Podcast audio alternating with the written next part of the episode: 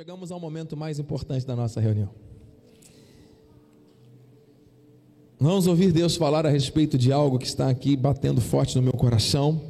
Fique atento, aperte os cintos espirituais aí, porque nós vamos voar bem alto, ou para aqueles que preferirem, vamos mergulhar em águas bem profundas do avivamento. O Senhor tem coisas e coisas para tratar conosco.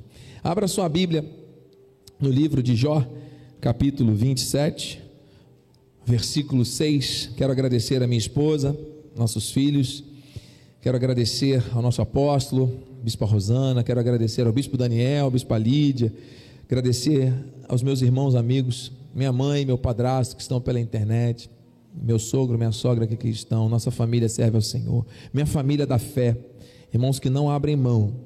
Não é? A irmã Inês falava na, na terça-feira, bispo, eu não consigo entender como é que uma pessoa consegue ficar fora da igreja. E uma vez cortado pela graça, é algo que realmente né, move. Bem haja. Os irmãos que deram lá o testemunho, o abençoado que saía de Miguel Pereira, né, em lugares até distantes, até chegar ao centro de Miguel Pereira, para ir à sede e voltar e fazer a fatengrade nos sábados e voltar ao domingo. Meu Deus, não há distância, né? Não há distância para servir ao Senhor. Pelo contrário, né? Só há amor, disposição. E é isso que Deus tem colocado em nossos corações. Que bom que estamos aqui para servi-lo. Somos uma igreja na região dos lagos, a igreja do Senhor Jesus. Amém, queridos? Diz assim o texto base: A minha justiça me apegarei, e não alargarei. Não me reprova a minha consciência por qualquer dia da minha vida.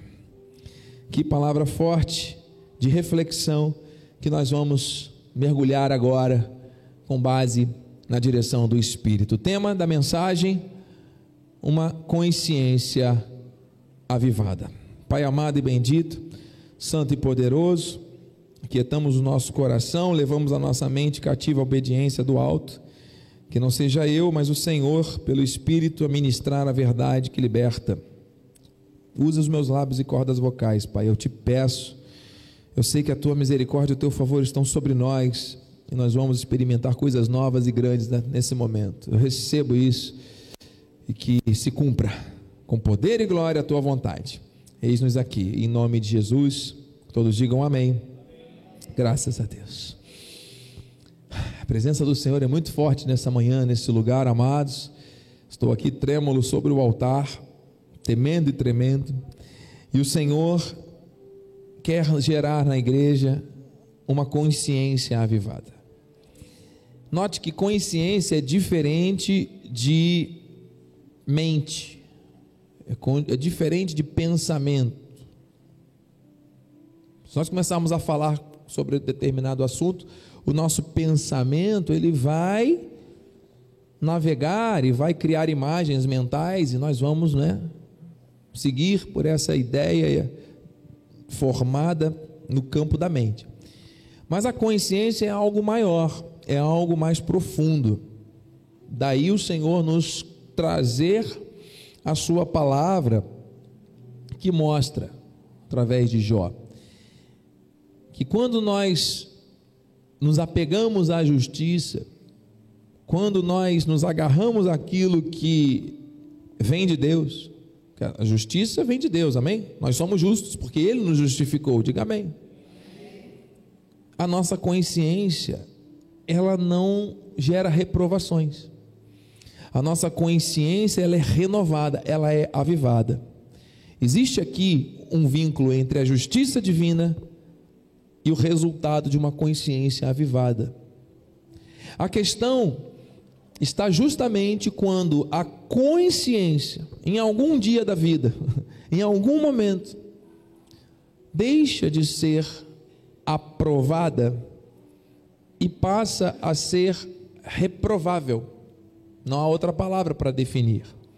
Bispo, mas isso pode acontecer com aqueles que estão no mundo, não é? Bom, para quem não conheceu ainda a verdade, não conhece ainda profundamente a diferença entre o certo e errado, porque isso ainda não foi revelado. Para muitos, fazer o que é bom e fazer o que é ruim, que é mal, acaba se tornando algo indiferente. Então, essa palavra, meus irmãos, não é para aqueles que ainda não tiveram uma revelação, essa palavra é para nós, filhos e filhas do Altíssimo, eleitos, herdeiros de superiores promessas, chamados para andar em triunfo, chamados para andar em boas obras de antemão preparadas por Deus. Porque quando a nossa consciência é levada a algum sinal, ainda que seja em um dia, em um momento, em uma fração de segundos, a, uma, a um determinado questionamento, isso gera resultados contrários àquilo que Deus estabeleceu. Percebe? Nós sabemos que a justiça de Deus é infalível, mas quando essa consciência em algum momento fraqueja,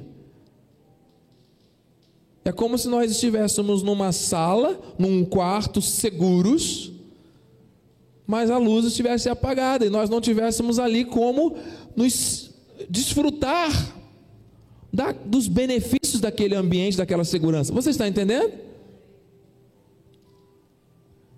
Então Deus quer nos avivar. Deus quer mostrar a importância da nossa consciência com base na palavra, trazendo para o nosso dia a dia. Isso te interessa, meu irmão? Talvez Deus toque aqui em situações que nos levem a um confronto, porque Ele tem falado de distrações, Ele tem falado da necessidade de nós é, observarmos as fontes dessas distrações, Ele tem, tem nos falado aqui através de abrir o coração, conversas francas. Amado, pode ser que o Senhor nos mostre: olha, tem algo aqui que a tua consciência precisa se reajustar. Ainda assim você continua disposto a receber essa verdade, amado? então significa que você está no lugar certo, na hora certa, para ouvir a palavra certa que vem de Deus, porque eu estou muito disposto a ouvir e receber isso para a minha vida também. Você recebe? O que pode gerar uma má consciência então? Várias coisas, né? Mas o Espírito soprou assim. O que gera, se nós pudéssemos resumir, o que gera uma má consciência é a familiaridade com aquilo que não é santo. Quando alguém tem familiaridade, intimidade, acesso pleno e contínuo às coisas que envolvem a santidade, o agiasmos, sem o qual ninguém vê o agir de Deus, não é para a salvação, mas é para uma vida santificada. Quando nós nos entregamos a isso, ué, a nossa consciência está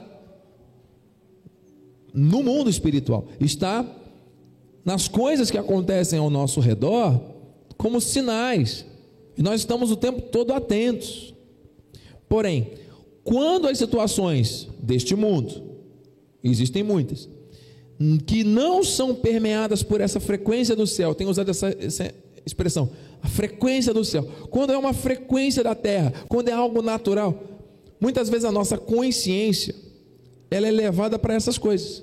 E aí isso começa a gerar uma familiaridade, a gente começa a se acostumar a conviver com coisas que não são da nossa essência verdadeira, porque a nossa essência verdadeira ela é espiritual, amém, igreja? Então nós temos que estar familiarizados com aquilo que é a nossa essência, coisas espirituais, combatendo, bom combate, isso é uma guerra diária. Mas dá trabalho, bispo. É complicado, bispo. E como é que vai ser? Como é que não vai ser? E aí a gente entra nas lutas e muitas do dia a dia, muitas vezes a nossa consciência. Meu Deus. Então ouça. Olha o que diz a palavra em 1 Coríntios 8, 7. Entretanto, não há esse conhecimento em todos. Ei. Porque alguns por efeito da familiaridade até agora com o ídolo, ainda comem dessas coisas como a eles sacrificadas. E a consciência destes, por ser fraca, vem a contaminar-se. Meu Deus, Paulo está usando aqui um exemplo, quando pessoas consagravam coisas a ídolos e outros que eram crentes, por motivo de consciência, ficavam ali: devo comer ou não devo comer? Nós temos esses princípios desde pequenos, né? Posso comer isso? Não, mas isso aqui é consagrado a isso. Será que eu posso? Será que eu não posso? A discussão está girando em torno disso aqui. Mas perceba o que ele diz. A familiaridade de alguns com o ídolo, e aí nós vamos trazer aqui uma ampliação desta, deste pensamento, a familiaridade com aquilo que não é santo, a familiaridade com coisas dessa terra, a familiaridade com tudo aquilo que tira o foco de Deus. O que é um ídolo? O que é idolatria? Senão aquilo que quer dar glórias para a criatura e não para o Criador. Pois bem, o, o dinheiro para muitos é um ídolo, o celular para muitos acaba sendo um ídolo. Pasmem, às vezes os remédios e a fala dos médicos são ídolos as distrações, os problemas, as dores. Amados, amém. Nós passamos por aflições, mas não é para nós permanecermos nelas. Querido, o deserto não é lugar de moradia, é lugar de passagem, é lugar de aprendizado, de crescimento, amém, amado? O povo de Deus não, não foi criado para viver no deserto, não. Como é que tá, povo? Luta, guerra o tempo todo, não sei o que. Ué, mas a vitória não se manifesta nunca? Aqui é só luta. Só, é, é só luta mesmo. Minha vida é só luta. Pera, mano. Às vezes a luta virou um ídolo também. O ídolo é tudo aquilo que tira o foco de Deus. Você está entendendo, amado? Qualquer atividade, qualquer situação. Às vezes é uma comida, às vezes é um, é um desejo de comer algo. Às vezes é o nosso tempo que é consumido por atividades que nós sabemos que precisamos ter, mas às vezes surge como uma distração. São tantas situações que poderiam representar aquilo que não é santo, aquilo que não é o foco de, do reino. Percebe? E isso fragiliza a vida. Por quê? Porque ele diz ali, ó, a consciência destes, por ser fraca, vem a contaminar-se. Então tem muitas pessoas que têm familiaridade com aquilo que não é santo, acabam ficando suscetíveis, com uma consciência frágil, fraca, e acabam se contaminando com as outras coisas. Meu Deus, então como é que eu faço para não me contaminar no plano da consciência, bispo? Ué, é não se familiarizando com os ídolos, não se familiarizando com aquilo que não é santo. Amém, igreja? Como que eu faço isso? Me familiarizando com aquilo que é santo. Com a palavra, com a oração, com o congregar, com o chamado com uma vida de, amados, de entrega mesmo. Nós somos da graça, temos liberdade, tudo nos é lícito, nem tudo convém, a carne para nada aproveita, mas essa santidade que Deus gerou em nossas vidas, ela tem que estar como foco da nossa consciência. Você está entendendo? Você está me trazendo aqui a memória. Imagine que a consciência é uma é o foco de uma lanterna. Eu vou acender aqui a luz do meu celular para representar isso. Imagina que você tem uma lanterna. Pois bem, todo mundo está vendo aqui uma luzinha? Bem, coloquei a capinha, agora dá para mostrar, né, esposa? Pronto, com a capinha fica mais bonitinho. Todo mundo que está em casa está vendo uma luzinha? Então imagina, nós estamos falando das coisas do alto. Então onde é que está a nossa consciência? Onde é que eu estou iluminando aqui? Não é na palavra? É aqui que tem que estar a nossa a, consciência e a luz, tá bom, amados? A nossa consciência está aqui. Aí vem uma notícia. Aí passa um cachorro que aí nos faz lembrar de que eu tenho medo de cachorro. E o cachorro é marrom.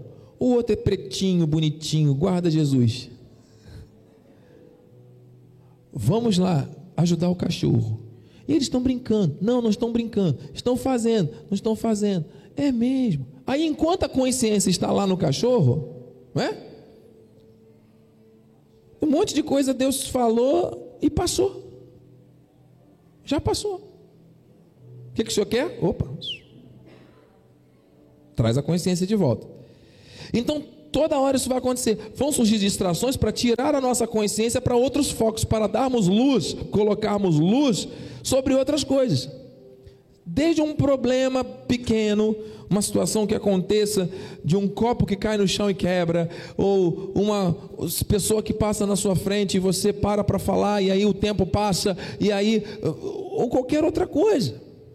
Nós poderíamos ficar aqui falando sobre isso, as fontes que geram o afastamento da nossa consciência. Mas ouça, independente do que nós temos que fazer, das tarefas que temos que executar diariamente, a nossa consciência tem que estar sempre na missão que Deus nos deu. Por quê? Uma coisa são as atividades do dia a dia que são importantíssimas. Outra coisa é quando você, por exemplo, leva a sua consciência lá para o passado e fica se culpando muitas vezes, e fica lembrando de coisas e se martirizando até o dia de hoje. Pessoas que fizeram mal a você, e você fica botando luz nisso, a sua consciência está lá. E Deus está falando, é aqui, ó, é hoje, é no presente, é agora, é já. Amado, o que era, o que é, o que há de vir já foi estabelecido por Deus. Então, Deus, nosso Deus é um Deus presente. Aquilo que vai acontecer daqui os próximos quatro meses, depois dos outros quatro, Deus já sabe. Então, o futuro para ele já é presente. O passado que ele determinou foi determinado antes da fundação do mundo de forma extraordinária. Então você percebe que o presente é onde tem que estar a nossa consciência. Só que a nossa consciência ela vai para o futuro, gera ansiedade. Vai para o passado, deixa a gente preso lá e perde o foco daquilo que Deus quer mostrar. Consciência fraca, consciência contaminada. Você está entendendo o que o Espírito está te mostrando? Mas nós vamos mergulhar em águas profundas aqui. O Espírito já nos alertou. E ele diz em 1 Timóteo 4, 2: Pela hipocrisia dos que falam mentiras e que têm cauterizada a própria consciência. Como assim, bispo? Escute. Hábitos são ações que nós repetimos todos os dias. Pois bem, acompanhe aqui comigo. Consciência aqui agora. No altar, não é isso? comportamentos já são coisas que podem ser alteradas. Hábitos, vamos lá de novo, são ações repetidas diariamente, viram hábito. E se isso se transformar em repetições, repetições contínuas, contínuas, contínuas, contínuas, isso vira um comportamento. Cada um de nós tem, um, tem hábitos variados e comportamentos diferentes. Amém, igreja? Graças a Deus. Só que alguns dos nossos hábitos e alguns dos nossos comportamentos podem nos levar a um cenário de cauterização da consciência. E nós temos que ficar atentos a isso, por quê? Porque não é uma tarefa simples, é possível, mas não é simples alterar o comportamento de uma pessoa. Como é que você altera o comportamento de uma pessoa que 50 anos ouviu ou viveu debaixo de um sistema opressor, de cobrança da família e das pessoas que cercam e teve perdas terríveis. Como é que essa pessoa ficou? Como é que a consciência dessa pessoa se tornou? Você está entendendo? Como é que você muda isso? Você chega para Jesus, te ama, seja salvo agora e acabou, a consciência mudou, o comportamento de amor. Não, amado. Quando Jesus chamou Pedro, por exemplo, Pedro continuou sendo nervosinho. E ele continuou nervosinho, só que depois ele estava com a consciência da graça. Mas ele estava usando a força do nervosismo dele para a coisa certa. Ele estava focando a consciência dele na verdade. Mas ele continuava nervosinho. Ele enfrentou lá o sinédrio e disse: Sim, ó, eu menti, eu reconheço. A humildade veio sobre mim, mas agora eu estou aqui, o mesmo Pedro, com o mesmo comportamento, para chegar aqui, com a mesma disposição de chegar aqui para vocês e dizer: Eu sou eu o cara que vocês querem matar também porque eu servia Jesus, me prendam aí. Não conseguiram prender. E ele saía e ia falando do amor de Jesus. Vocês acham que eu vou calar a boca? Vocês estão me mandando calar a boca? Eu não vou calar a boca, eu vou falar de Jesus. E eles ficaram sem saber o que fazer. E ele saiu e foi falar do amor de Jesus. Então, amado, você está percebendo que tem coisas de comportamento que podem ser mudadas, mas a revelação, o que traz a mudança verdadeira, é a revelação do amor transformador do Senhor. E isso mantém a nossa mente presa às coisas sobrenaturais. Se nós temos a revelação do amor eterno e soberano de Jesus, nós vamos ficar ligados àquilo que é maior e superior. Amém, amado? Porque nós vamos ter gratidão e nós vamos entender as dimensões do amor de Deus. Mas se essa revelação não chega a nós de forma plena, ah, aí o nosso compromisso com a verdade começa a ser afetado. Então, o conhecimento ele liberta, transforma, dá vida, edifica e fortalece. A falta desse conhecimento hum, traz cauterização. Está aqui. Mentiras. O que é mentira? É tudo que é contrário à verdade. É tudo que é contrário à palavra. 1 Coríntios 8,12. E deste modo, pecando contra os irmãos, golpeando-lhes a consciência fraca, é contra Cristo que pecais. Ixi, amado, o negócio é forte aqui. O alimento hoje aqui é, é, é, é feijoada com dobradinho. É forte. Amado, em nome de Jesus. Porque muitas pessoas, por causa justamente da sua falta de consciência alinhada para as coisas de Deus, acabam golpeando a consciência fraca de outros. E não é contra o irmão que a pessoa está pecando, é contra Deus. Amado, eu fiquei impactado com essa palavra, porque quando a gente acha que é só a nossa consciência, a gente está ali se resolvendo, né? Nós e Deus, Deus sabe, e Ele está nos ajudando ali naquele processo. Mas quando isso envolve e fatalmente envolve sempre outras pessoas, ué, mano, nós não temos direito de julgar, de opinar ou de determinar nada para a vida de ninguém, não é verdade? Quando alguém comete erros contra irmãos, é contra o próprio Senhor Jesus que estão pecando. Uma consciência fraca é facilmente golpeada pelo pecado, permanecendo em uma condição de frieza você conhece pessoas que se dizem cristãs, mas que são meio frias assim? Meio. não dão muita importância às coisas. Dizem que creem, mas parece que. dúvida, passividade, muitos questionamentos, mas não aquele questionamento, curiosidade de crescer, de buscar. Mas questionamentos, mas por que isso tem que ser assim? Por que isso tem que ser assado? Toda hora uma perguntinha, uma, uma dúvida, um, uma murmuraçãozinha, um negocinho. Mas por quê? Ah, mas ah, ser crente é um negócio. Ah, por quê? Ah, porque, sabe? Muitos porquês. Mas a vida é sua? A vida é nossa? Ou foi Deus que nos deu? Que, que nós temos esse apego tão grande, né? Achando que tudo é nosso? Nada é nosso, amado. Nada é nosso. A gente vai para a glória, viver a eternidade com Cristo. Só que temos que ter de consciência que a revelação do poder do mundo por vir já está em nós pelo Espírito. E nós já podemos começar, ouça, a desfrutar disso com uma consciência fortalecida. Diga amém. Então, amados, nós estamos caminhando para os minutinhos finais. Tito 1,15 diz: Todas as coisas são puras para os puros Todavia, para os impuros, ah, então existem puros e impuros.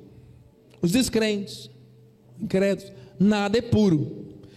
Porque tanto a mente como a consciência deles estão corrompidas. Então está claro aqui, amados, que nós não podemos permitir que a nossa consciência vá para direções aleatórias propostas por este mundo que jaz no maligno, nem para o passado que faz parte da nossa história, que nos forjou, mas não é para ficarmos presos ao passado, nem para um futuro incerto em que muitos vão olhar para esse futuro com o prisma da humanidade e não conseguirão ver um bom futuro.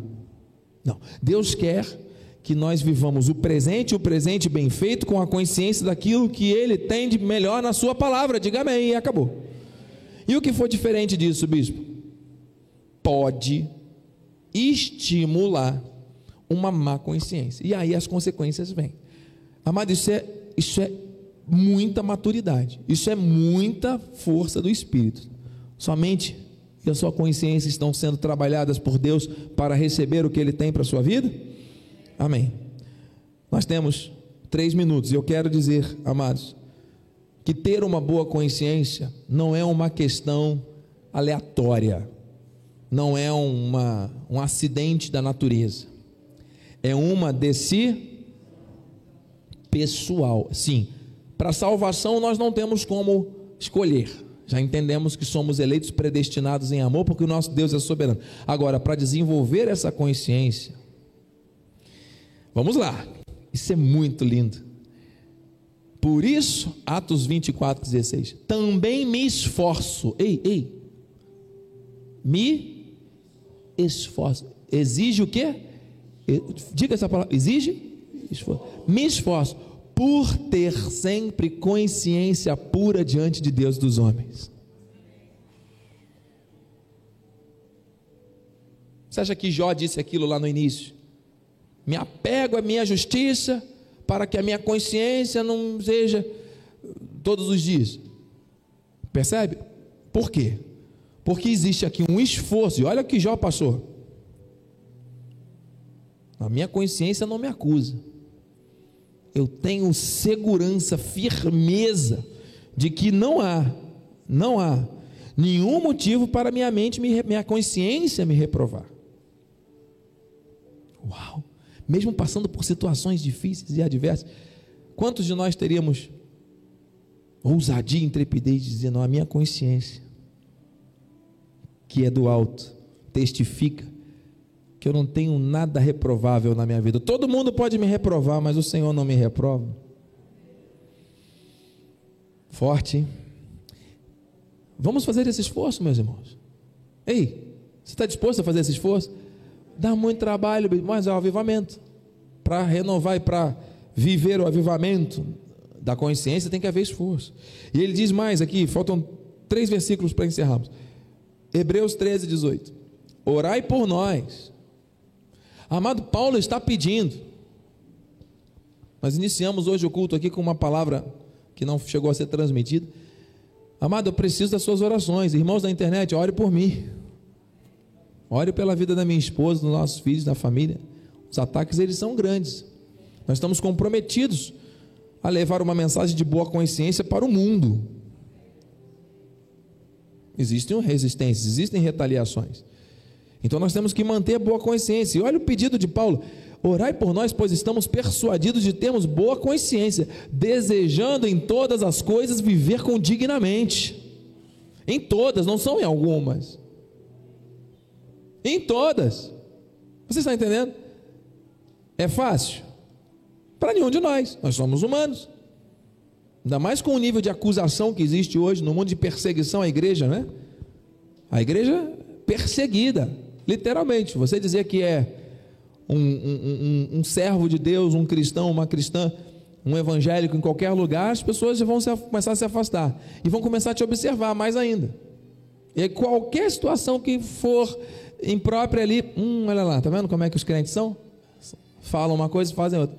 É o suficiente para poder tentar distorcer e, e levar pessoas para golpear a consciência de outros que têm a consciência fraca. Nós temos que viver com dignamente. Penúltimo versículo. 2 Coríntios 4, 2. Pelo contrário, igreja, isso é para nós. É um, como nós devemos agir. Rejeitamos as coisas. Não é para aceitar de bom grado. Não é para ligar a televisão e ficar assistindo lá o Exu, não, mano. Está repreendido. Não é para ficar vendo a casa do sei lá de quem, que fica vigiando, sei lá dos quantos. Ei, rejeitamos, é para rejeitar, é para rejeitar, mano. É para desenvolver uma ira dentro de você e de mim, para rejeitar essas coisas desse mundo, mano. São coisas vergonhosas, a gente não pode aceitar, ah, não, vamos aceitar. Não é assim. Tem que rejeitar. Por vergonhosas se ocultam, não andando com astúcia, nem adulterando a palavra de Deus. Antes, nos recomendamos nos recomendamos, olha aí a vigilância, hein, de Paulo, a consciência de todo homem na presença de Deus pela manifestação da verdade. Que palavra! Percebe? Então, sem a palavra, Deus não, não está manifestando a sua voz, E sem acesso a essa voz, não tem como ter uma consciência avivada. Tem muitas vozes enganadoras aí nesse mundo. Último versículo, irmãos, para nós orarmos e cearmos. Eu amo esse texto. Porque a nossa glória é esta. Que seja essa a nossa glória também. O testemunho da nossa consciência. O testemunho de que com santidade, diga santidade, e sinceridade de Deus, diga sinceridade de Deus, não com sabedoria humana, mas aonde? Na graça divina, temos vivido no mundo, e mais especialmente para convosco. Qual tem sido o testemunho da tua consciência? Qual tem sido o nível de busca dessa santidade e sinceridade, não por religiosidade, hein? Porque essa falsa aparência de santidade é o que a religião quer, que na verdade tem a mão de Satanás por trás disso, para tornar as pessoas com aparência de santidade. Deus não quer ninguém fingindo nada, mano. nós somos quem somos pela graça de Deus e agora, graças a Deus, nos foi dado o direito de não usar as máscaras, inclusive. Mas, meus irmãos, a nossa vida foi estabelecida, comprada e lavada pelo sangue de Jesus. Significa que o nosso comportamento ele pode ser moldado, ele pode ser ajustado com base em uma consciência. Você pode ter o temperamento que tiver, mano. Você pode ser mais quieto, você pode ser mais expansivo, pode ser mais reflexivo, pode ser uma pessoa mais aguerrida, impetuosa, ou talvez uma pessoa mais resistente a mudanças, etc. Seja qual for o seu modus operandi a nível de comportamento, se a tua consciência for avivada, aleluia, você e eu, nós vamos estar totalmente no centro do propósito daquilo que Deus estabeleceu de antemão. As pessoas ficam o tempo todo lutando contra isso, lutando umas contra as outras, porque as incompatibilidades e as situações elas se tornam motivos de distração, motivos onde a consciência vai se estabelecer e às vezes a gente fica mais preocupado com a salvação do vizinho do que com a harmonia da nossa casa. Às vezes a gente fica mais preocupado com a notícia que chega, que vai causar um monte de, do que propriamente em ler e obedecer a palavra. Muitas vezes a gente dá louvor para um monte de coisa e deixa a nossa consciência presa a isso. E Deus está falando: não, tem que renovar a consciência. Não adianta a gente continuar fazendo as mesmas coisas. Deus quer tratar comigo e com você. Uma coisa é temperamento, outra coisa é a consciência que nós temos, não uma consciência de pecado, mas uma consciência da santidade do Senhor que nos alcançou. Você não precisa carregar peso nenhum, Jesus já levou na cruz, amado. E ninguém pode dizer que você não é um abençoado. Você é um abençoado sim. Mas o Senhor quer renovar a nossa consciência. Ele não quer uma consciência cauterizada. Vamos orar? Bispo, vamos aqui juntos. Aleluia. Pai bendito e amado, santo e poderoso. Que dia especial de hoje. Que manhã gloriosa. Que momento especial que nós estamos no altar agora. Senhor Deus, submetidos à tua vontade, entendendo que existe um propósito divino para que o Senhor renove as nossas vidas por meio de uma consciência avivada. É muito mais do que um pensamento, é muito mais do que um sentimento, é muito mais do que a nossa mente humana. É algo que envolve a verdade espiritual se cumprindo em nossas vidas. Senhor, em nome de Jesus, aviva a consciência do teu povo com base na revelação Existe algo aqui muito profundo sendo tratado. Então, a começar pela minha vida, da minha família, do nosso lar, nós não queremos ter uma consciência cauterizada. Não queremos ter uma consciência frágil que pode ser golpeada por qualquer atitude de qualquer outra pessoa. Nós não vamos basear a nossa consciência espiritual no comportamento alheio, nem nas coisas desse mundo. Não, nós somos da eternidade.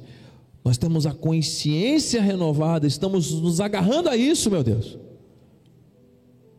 Jó disse que a, a sua consciência, uma vez agarrada à justiça, não era reprovada nenhum dos dias da sua vida.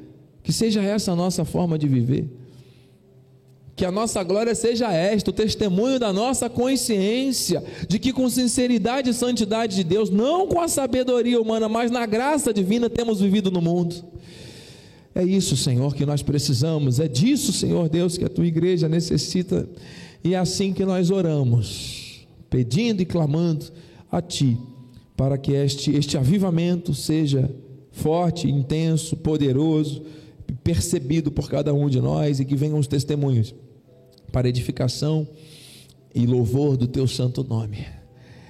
O Senhor tem muito mais a nos falar e eu creio que esta série será poderosa e nós vamos seguir isso com disciplina, com gratidão e com amor. Assim nós oramos em nome de Jesus para a glória de Deus e quem crê e recebe diga amém. Assim seja, assim diz o Espírito da graça. Aplauda Jesus. Glória a Deus. Uau! Deus é maravilhoso. Receba aí uma nova consciência, mano. Isso é tremendo.